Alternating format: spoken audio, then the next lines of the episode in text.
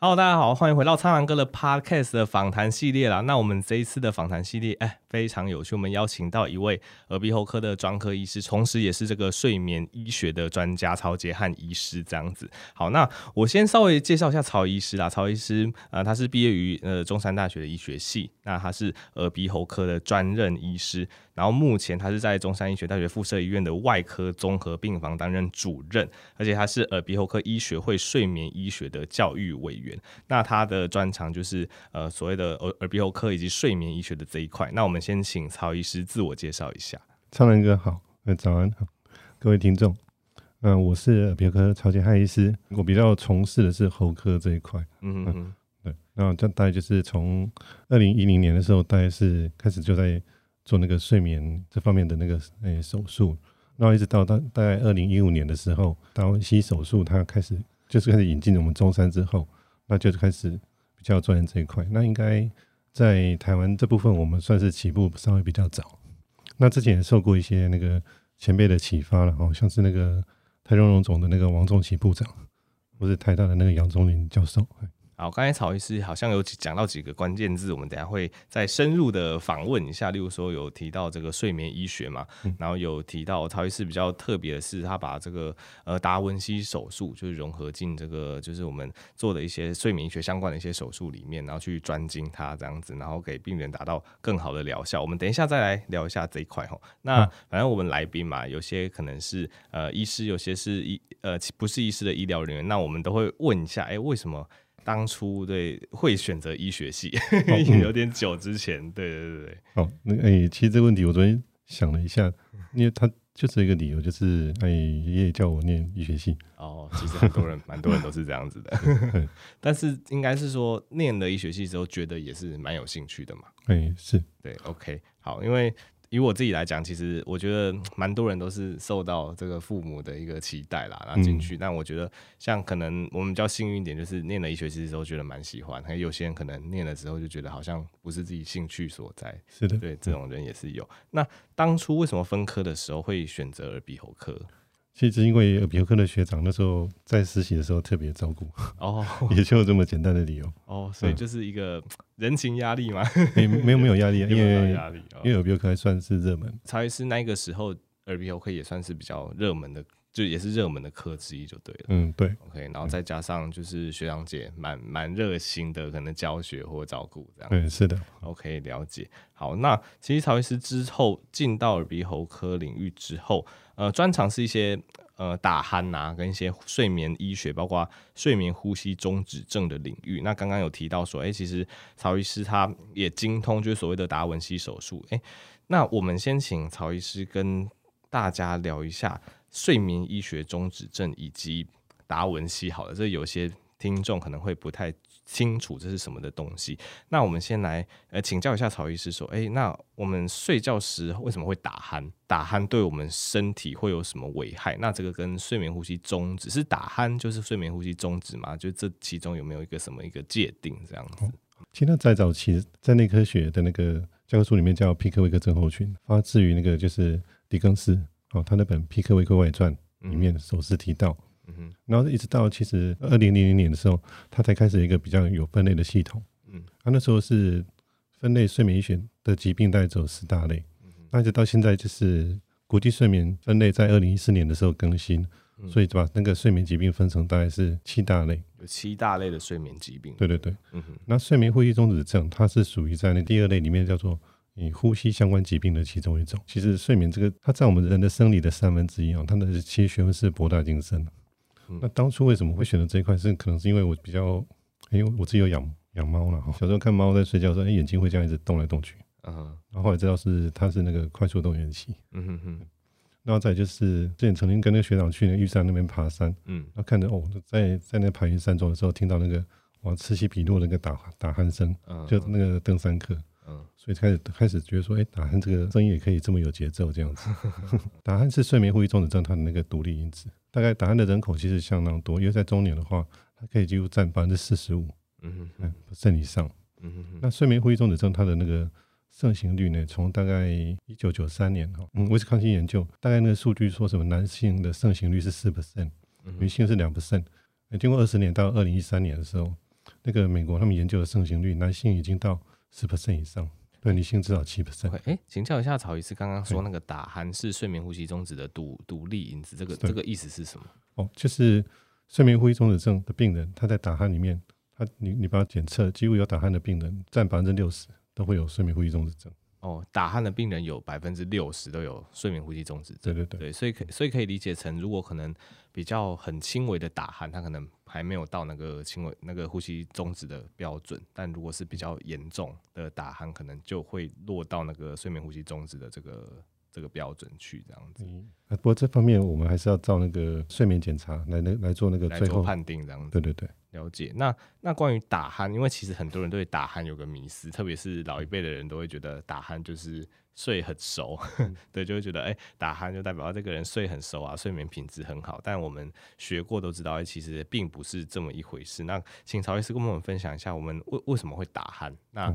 打鼾的时候，他其实。比较严重的答案，甚至是对人体是有害的。为什么会这样子？打鼾就大家理解是说，它就是软组织的震动。嗯哼。那我们呼吸的气流从鼻腔到我们的软腭，到口腔，到我们的下咽部，嗯哼，甚至到我们的那个舌根、会咽这个地方，任何软组织的震动都引起打鼾。嗯哼。对，那打鼾它它会造成一种叫做震动性的那个创伤。嗯。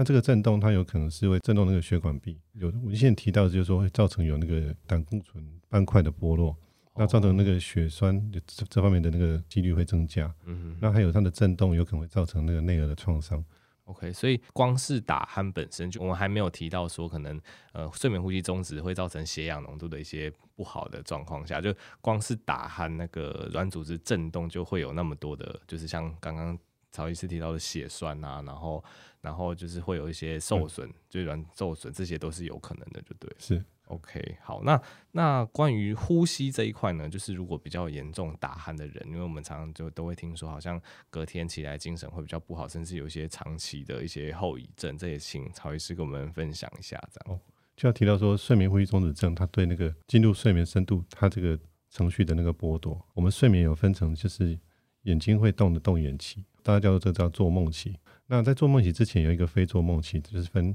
诶清醒，然后第一期睡眠、第二期睡眠到第三期睡眠。这方面可能比较 趋近生理哈，我稍微带概述一下。在那个清醒时期的时候呢，我们的那个脑波会大部分是一种叫做阿尔法波跟贝塔波。可这个时候呢，我们眼睛是睁开的。嗯。到进入第一期睡眠的时候，那时候它的那个诶贝塔波的量就会增加。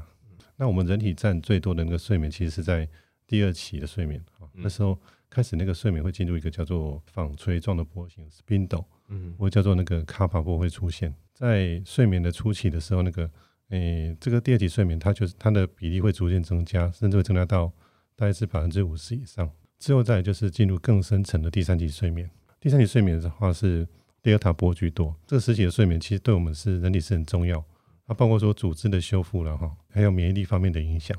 那这个 delta 波正常是说不太容易被叫醒，嗯，哦，在第三期睡眠的时候，甚至有我们先提到说可以把它吵醒的噪音哈，把一百分贝也叫不醒哦，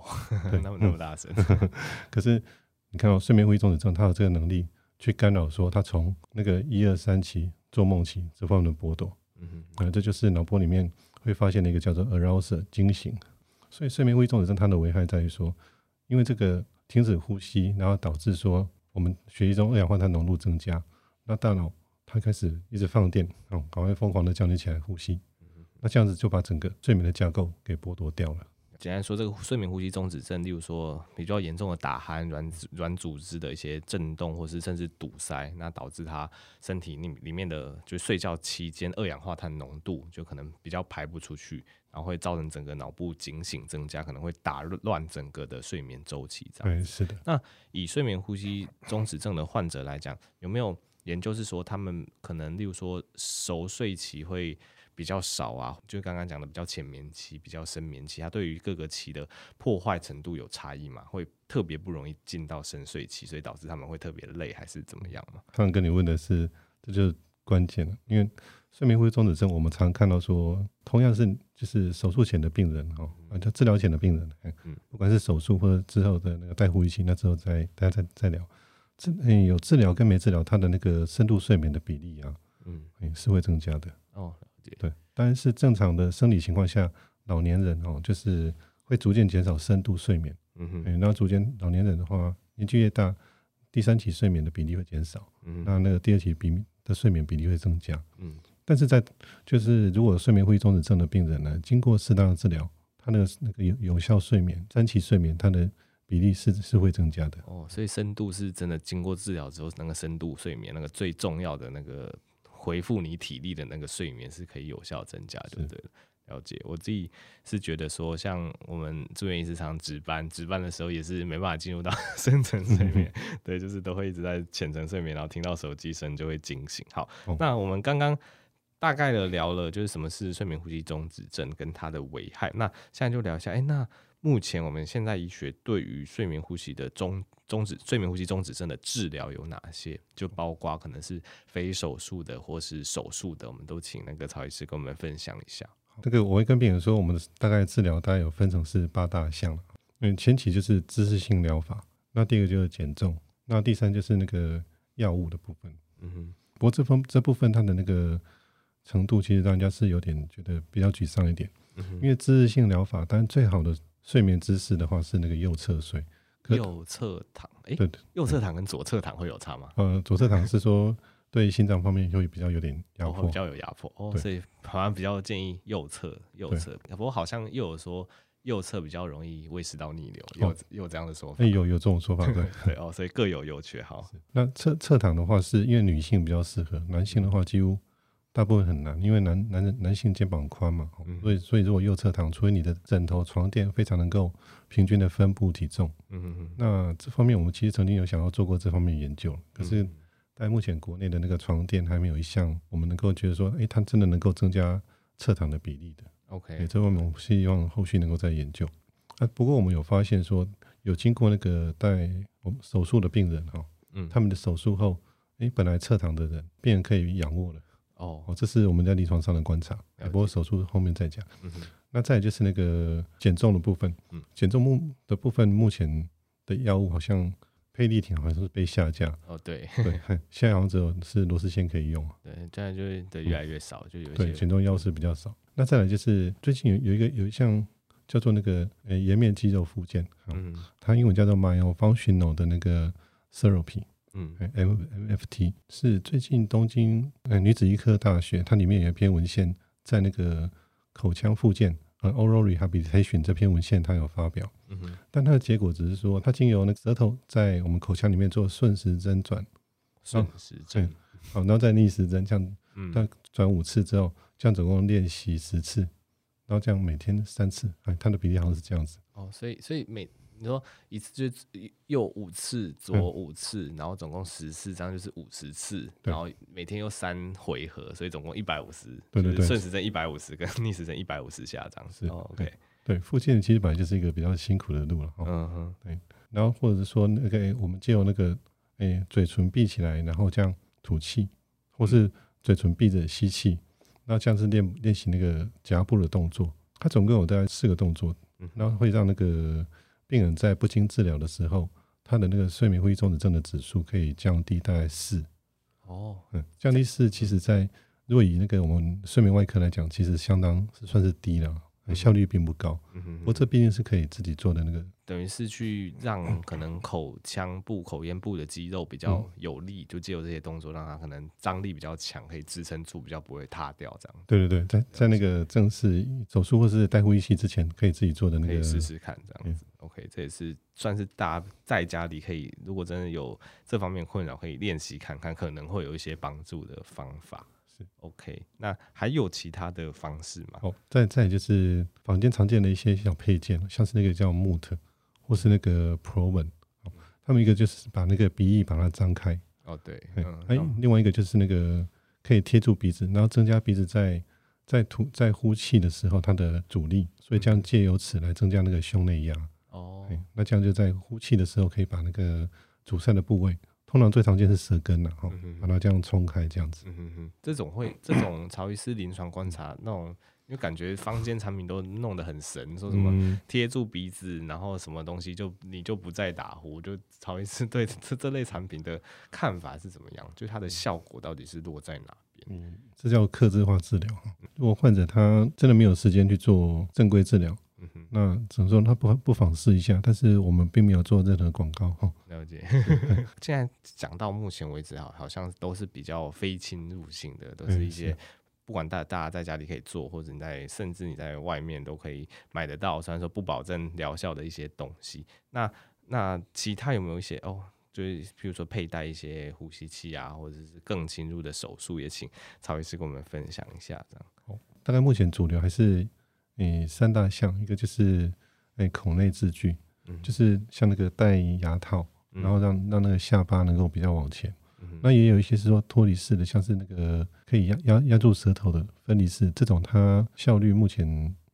也是是还比较不明显。不过我们还是要讲一下，口内置具它只能够在适用于大概是轻度哦中度，这是目前大概诶、欸、大家认可的那个治疗，就是说口内置具它的那个成效并不是很佳，而且它的那个顺应性，也就是病人佩戴买购买之后呢，它的那个佩戴率其实大概是百分之二十以内。哦，可能戴着睡觉会不舒服。对，是，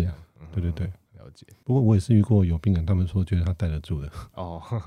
想的是不多了。嗯哼，那因为我们是属于是睡眠室，我们是耳鼻喉科，是其实是外科系嘛，哈。那在治疗上，我们先从那个鼻子的治疗，就先治疗鼻子鼻部的阻塞。嗯哼，鼻部的阻塞这一点，我们还是要讲一下。在二零二零年的 Up to Date，它里面有提到说，诶，鼻部的手术对治疗睡眠呼吸中止症的指数，它的帮助是。它是写不明显，嗯哼，对。那再来就是那个口咽部的手术，嗯哼，大家就是大家可能最常见就是那个悬雍垂咽腭成型术，嗯哼，那这方面手术在诶我们有跑一些资料库哦，大概从那个诶零二年到二零一零年的那个健保资料库里面，他提到说，诶我们这样手术其实人数并不多呢，他他才申申报人数一千五百人，嗯嗯嗯，嗯，一千五百，我我那时候也在想说，诶有这么少？嗯，不过它还是国内目前是最普遍的手术。了解那咽腭成形术就是大家可能就就说，就是我们大概所谓的传统手术，因为它已经它大概从那个发明到现在三十年，其实它是认为说是对打鼾是有帮助的。哎，那对那个睡眠呼吸中止症的话，它是有改善，但是文献里面也提到说它的 cure rate 是偏低，就治愈率是偏低的。嗯嗯，那就是在就进入说它是哪个层次在阻塞，所以就是在就是多层次手术就是这样应运而生。那这观念大概是起自于大概是也是差不多二零一五年，大家开始意识到说，哎、欸，阻塞的部分可能是下咽部也蛮多的。对，意思是说，说像传统的咽腭成型术，它是针对就是我们可能咽咽喉是，它是会去把那边一些多余的软软组织给切掉，是不是？就是传统的咽腭成型术。嗯，切掉这个是我们要跟病人说，是切掉之后再加上那个可以说一个成型，成型，甚至我会用到整形这个字。了解。所以就是简单来说，可能对多余的一些组织，除了切除之外，还会再给它整形，让可能气流比较通畅。那现在听起来应该是说，睡眠呼吸中止的病人，他其实阻塞的地方可能大家都不太一样。先就如果他阻塞的地方是在咽腭的地方，那你做这个可能就有用啊。有些人是在比较可能更下侧的地方，那你单纯做这个可能就。对他来讲，并就不是一个克制化的一个做法，可能就是会会做了效果比较有限，听起来是这样子的概念。这样，嗯、那刚刚也提到说，像很多民众也会觉得说，哎、欸，他有鼻塞，然后又打呼，所以目前的最新的文献是觉得，如果是去做鼻塞相关的鼻子的手术，对睡眠呼吸中止是可能效果比较没有那么明显。鼻咽、口咽、下咽，哈，任任何一个地方，如果能够改善它的那个阻塞率。它都是会有帮助，都是会有帮助。其实有一句话叫做“强弩之末，不能穿弩号”嘛，哦，大家知道，就是我们气流也是这样子。但是说鼻咽、口咽现在这些地方每一层都阻塞的时候，如果我们可以把一层把它给那个打通，哎，也许原来是两层阻塞，你就变成哎两层都不阻塞了。哦，了解，就可能会也也是会有帮助，就是变成还是刚刚讲比较克制化的概念，就到底它是哪边阻塞，我们去处理那边，那就是会有比较有效的成果这样子。对。了解。那刚刚我们就是诶、欸、切到了就是手术这一块嘛。那我们一开始也提到说，诶、欸，其实曹医师还蛮专长，他是使用所谓的达文西手术去治疗这个阻塞的部分。那曹医师跟我们分享一下，呃，什么是达文西手术？大家可能很常在新闻上听到达文西手术，但并没有很确定。那达文西手术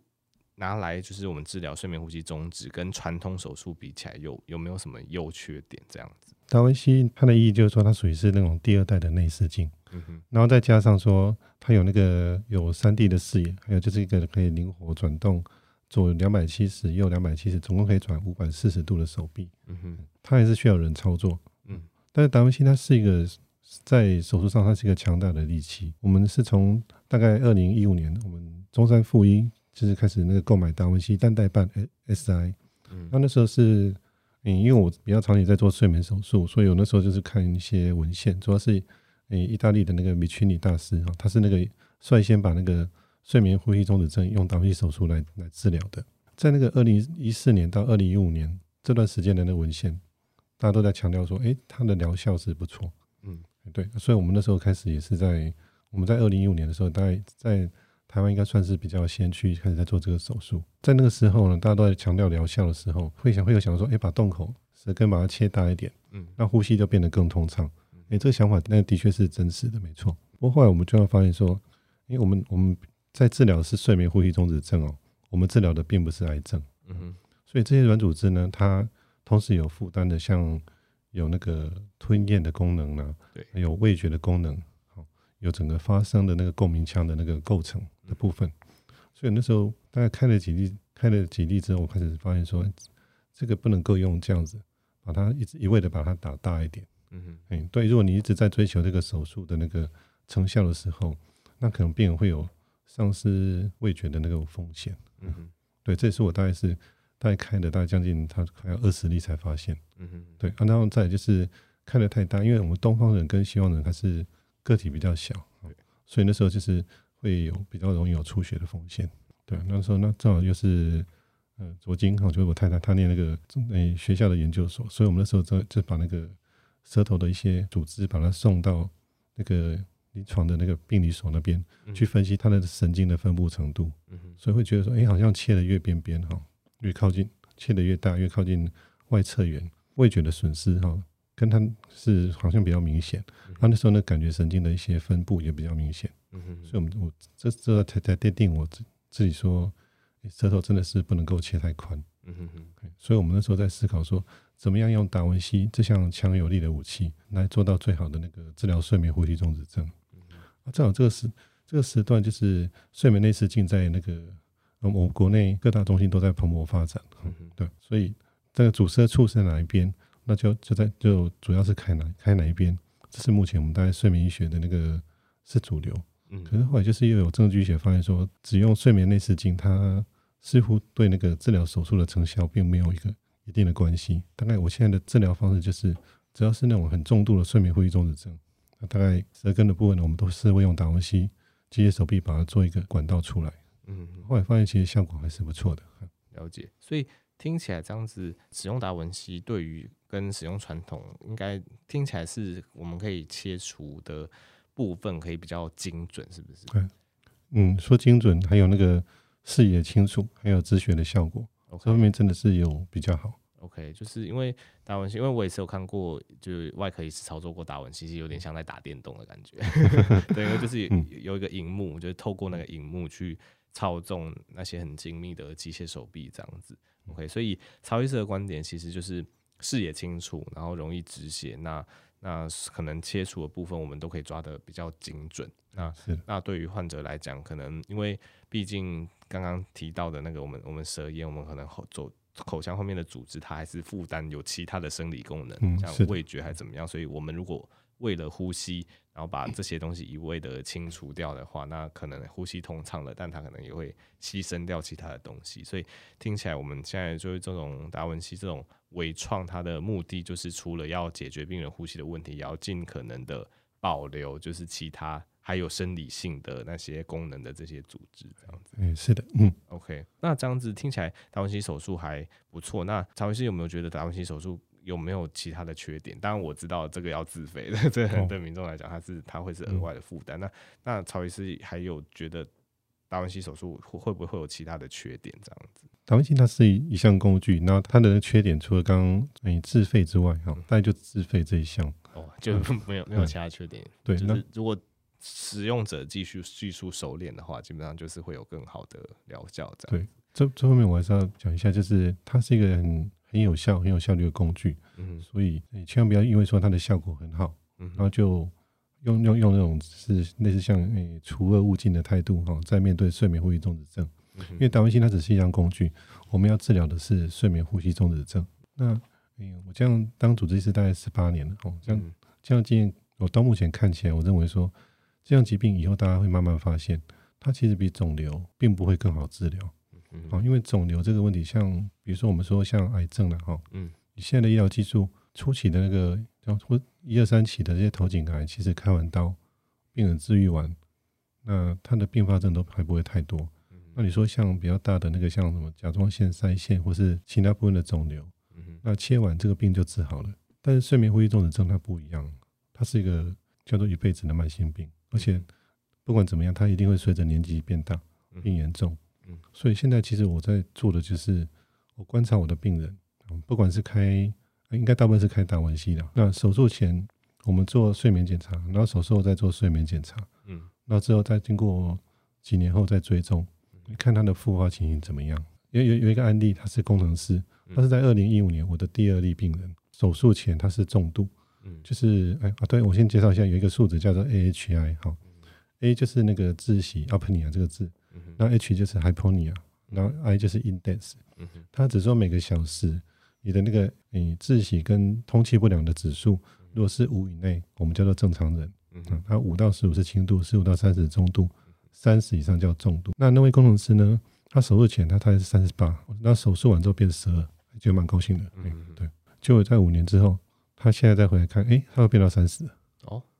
哦，对。所以这个原因是什么？是又长回 软组织又长回来了？嗯，哦，其实我们要讲，切掉软组织是不会长回来，哦，不会长回来。对，那而且甚至他手术完的疤痕哦会比较硬化嘛，哦，对，他应该是有助于减少震动。对，其实最大的原因一个就是应该是老化，然后再就是体重。再就是那个像你有人服用那个像比较镇定类的药物，会让肌肉松弛。哦，对，所以听起来其实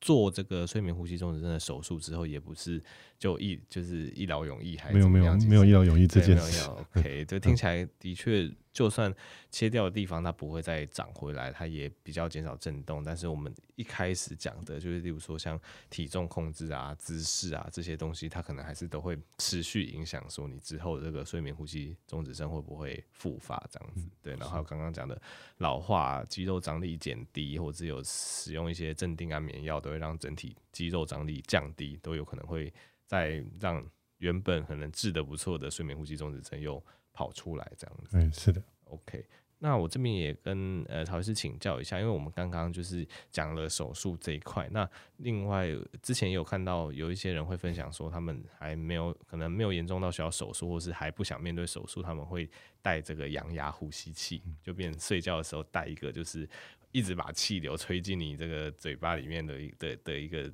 装置，让你撑开你的呼吸道，让你缓解这个症状。那那以曹医师的观点是？呃，怎么样的病人可以暂时先选择这个我们使用这个呼吸器的方式？那什么样的病人我们可以直接进到手术？这有一个明确的界定范围嘛？好，那直接选择进入阳压呼吸器是应该是我们评估他已经严重到手术，我没有办法一次治好.或者说他的那个骨架哈，嗯，他是手术没办法治好的，嗯，那这个在临床上我们看第一眼病人，如果是那种下巴哦非常短的，嗯哼，或者说有先天上有那个颅缘比较畸形哦，下巴很短。那这类患者通常效果不好，然后再就是我们会从内视镜看他口咽部的那个构造，如果是扁桃腺很大的哈，那这种手术效果就会会蛮好的。了解。然后再就是看呢看那个患者的年纪了，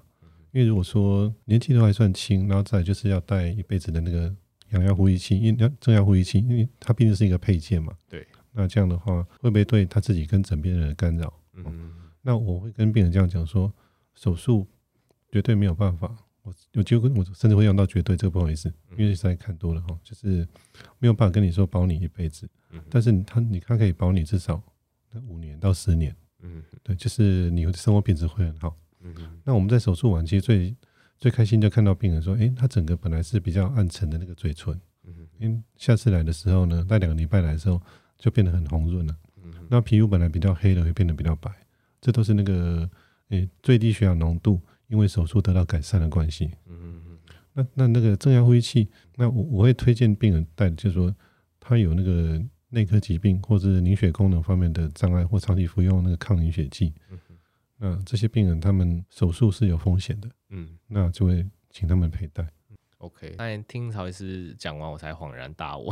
因为我我自己原本的观念可能也也比较错误，反过来，我我原本以为是比较轻微的，我们可以先用呼吸器，然后比较严重的，然后反而去接受手术，结果反而是反过来，就是应该是说，如果手术可以处理、可以改善的，可能就会建议说先做手术，然后真的。本身病人比较高风险，例如说刚刚提到那些凝血的事情，我们可能不方便，因为开刀毕竟可能还是会出血，还怎么样，然后或是有些慢性病或怎么样。如果真的评估手术不适合，只好落入呼吸器，就变成这样子的概念。嗯，是的，好了解。那我也想说，哎，请曹医师跟大家分享，因为大家对于睡眠呼吸中止打鼾这部分，大家都知。仅止于觉得哦，这样可能就会睡不好，隔天精神会比较差。但现在也有越来越多研究说，诶、如果你睡眠呼吸中止，你不去处理它，你长期让身体，例如说，特别是睡觉的时候，处于一些缺氧状态的话，其实它对于你长期的健康其实是。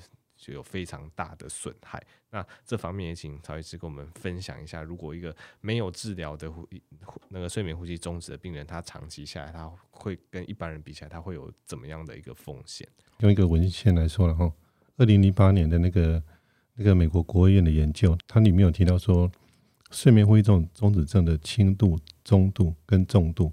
它造成的那个，它直接要 mortality 哦。就是死亡率，死亡率，嗯、对，是一点七啊，比二点一比三点八，就跟一般人比起来，对对对，他用只用死亡率来比，嗯哼，然后再就是说，他比较大概一千四百多人，就是诊断睡眠呼吸中止症的重度，那存活十八年，好，他因为他这那个这边国卫院的研究，他很值得重视，就他追踪期很长，嗯哼，活十八年的几率是六成以下，十八年，十八年其实不是很长，不是很长的时间，是六成以下。对，比较大型的研究。嗯哼，那那我们临床上常看到说，就是病人，你看他是算重度睡眠呼吸中止症，然后他就是不治疗，可能下次看他，你会觉得他是一直在衰弱下去，因为这牵扯到说睡眠呼吸中止症，它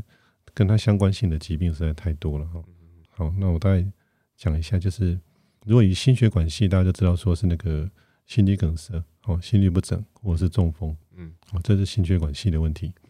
那如果是在那个神经系的话呢，会造成那个退化，然后再就是智力方面，还有学习方面的问题，然后再来精神系方面就是焦虑的哈，还有忧郁的问题。在忧郁方面，我们看其实看了不少，睡不好很容易忧郁，嘿，这是长期对。对，那再就是在那个现在大家都注重生活品质，所以那个在感官的问题了哈。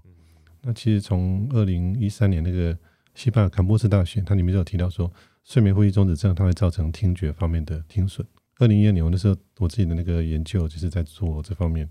那现在陆续其实也有一些医师在探讨说，睡眠呼吸中止症跟听损的关系。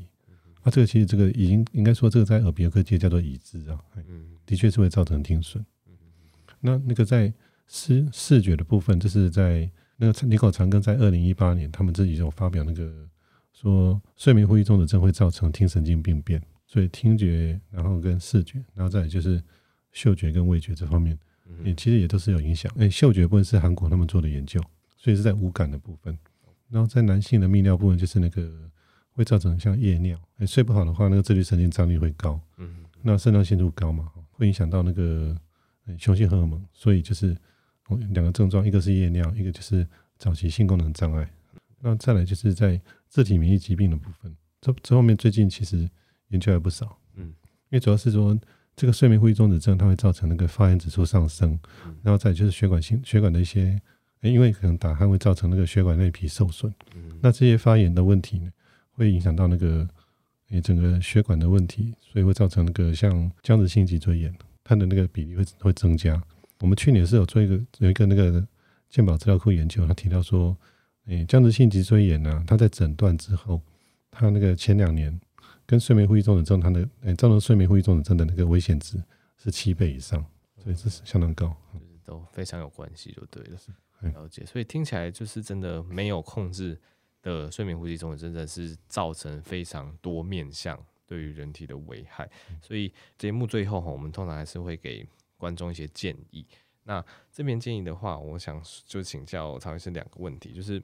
以民众端而言啦，就是。呃，什么样的状况会建议说，诶、他们可能会需要去找耳鼻喉科医师，或者是找就睡眠专家这一类，就是去做一些睡眠检查，以确定自己有没有睡眠呼吸中止症。因为可能很多民众他也不知道自己有打鼾，顶多别人提醒说，诶、打鼾很大声，或者怎么样。就是以一般民众的观点来讲，什么样的情况下，他们可能会需要这样子的检查，去进一步确认有没有睡眠呼吸中止的问题。嗯、好。可以说，这样女性哈是家里健康的守护者，嗯哼，所以这种角色通常都是妈妈或是太太的角色。嗯，那我们因为我们今天节目是讲睡眠呼吸中止症，对。不过其实这项疾病它相关的症状还包括一个叫做易睡症，就是那个睡眠中意是那个叫做 para 这个字，嗯哼，就睡眠中引起任何不愉快的那个事件。嗯哼，比如说像梦游啦、梦夜啦或尖叫这些，嗯哼，这些其实它有些疾病它是跟睡眠呼吸中中止症有关系的。嗯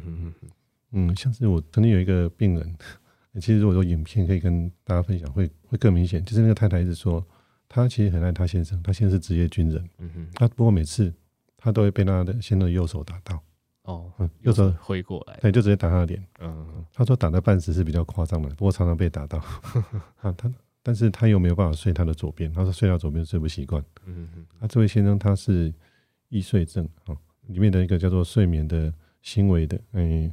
他他们中文名称叫做做梦起的那个行为的缺损嗯，RBD。那这方面要治疗的时候，其实要跟睡眠呼吸中止症来合并诊断。所以如果说，诶，你发现你的枕边人会有那种拳打脚踢的情形，或者说，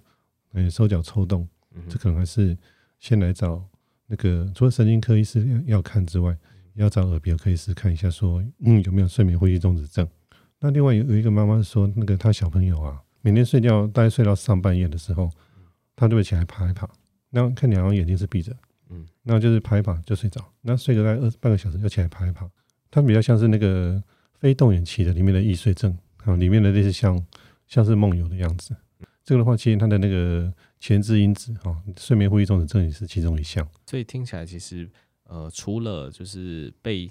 旁人告知说可能打鼾蛮明显的，然后合并可能。呃，你隔天睡觉起来常常就是精神不济，就当然打鼾它是一个睡眠呼吸中止一个很典型的表现。那除了打鼾之外，再加上有一些睡眠呃过程中的一些比较异状的一些行为，当然自己可能不会发现，通常都是对被旁人提醒，有时候可能会呃拳打脚踢、乱回梦游，然后有一些就是睡就是睡到一半又突然起来做一些动作，都是，是的，都都会建议说可能要找可能神经科以及耳鼻喉科医师这边去做这样子睡。睡眠的评估这样子，嗯，是 OK 好，所以就是大家要把这个建议记起来，因为刚刚提到，如果真的有比较严重的睡眠呼吸中止症又没有处理的话，其实后续会影响非常多面向身心的问题哈。那另外就是以也是以民众端而言，就是我们再统整一下，有什么我们自己可以努力的部分，对，就是可以去改善可能比较轻度的打鼾以及睡眠呼吸终止的部分，就是民众端自己可以做的。嗯，轻度的打鼾的话，那我也建建议病人先那个看看说自己有没有鼻塞的症状。嗯哼，那如果有，如果说你不确定，那可以是找医师哦，比如说拿一颗那个我们现在常见的 Clarinex 这种很简单的药就吃一下，然后看诊问一下枕边人说这样打鼾明不明显？嗯哼，如果答案是没有差别的话，那可能就是要找那个医师做内视镜，哎，或者说做睡眠检查。那个来做确诊一下，嗯嗯，在睡眠检查里面，它可以明确的算出说你每个小时打鼾多少次，嗯哼，对，我们今天可以用一个简单算术，就是诶呼跟吸大概是六秒钟嘛，哈，嗯哼，那所以一个小时的话，我们大概是呼吸大概是六百次，好，三千六除以六就六百次，对，所以它的次数，如果你每个小时打鼾次数超过三百次，那就是不正常，嗯，那通常这是要要处理的，嗯哼，对，我在临床上常看到说有些女性那很特殊哦。就是被男朋友或者被先生这样，就是请他过来。有些尤其有些年轻女性说他们是打鼾，他说男朋友叫他过来打鼾，不然就要怎么样这样，但来检查不然就要怎么样。可后来检查出来都没有，哦，数值都很低。那我就跟他说，这个来检查完，好，因为我们打鼾其实是必须要用到三种工具来测，好，这根据那个呃睡眠技师工作手册里面的有三种工具来测量。那你确实打鼾次数不高，那你就可以抬头挺胸跟你跟你的。另一半说我们要打鼾了？对，好，所以第一个当然就是主要就是可以，曹医师建议可以，我们可以呃就观察自己的症状啦。如果有一些呃鼻塞或者怎么样，那我们可以先针对一些明显的症状去做处理，然后看有没有改善。那再来就是一开始有讲的，可能如果体重比较重的话，就是我们可以做一些体重的控制。对，体重的控制，就是现在应该也是蛮明确的研究成果，就是减重还是对睡眠呼吸中止以及打鼾这部分，它是会有一些帮助的。这样子。OK，然后还有我们刚刚有提到的这个口腔肌肉训练，这个曹医师也会建议大家在家里可以试试看吧，就是 什么顺时钟、逆时针，嗯，这个，哎、欸，这是有这样的文献提到，那可以试看，不妨试试看啊。那个我们还是不能够说对这项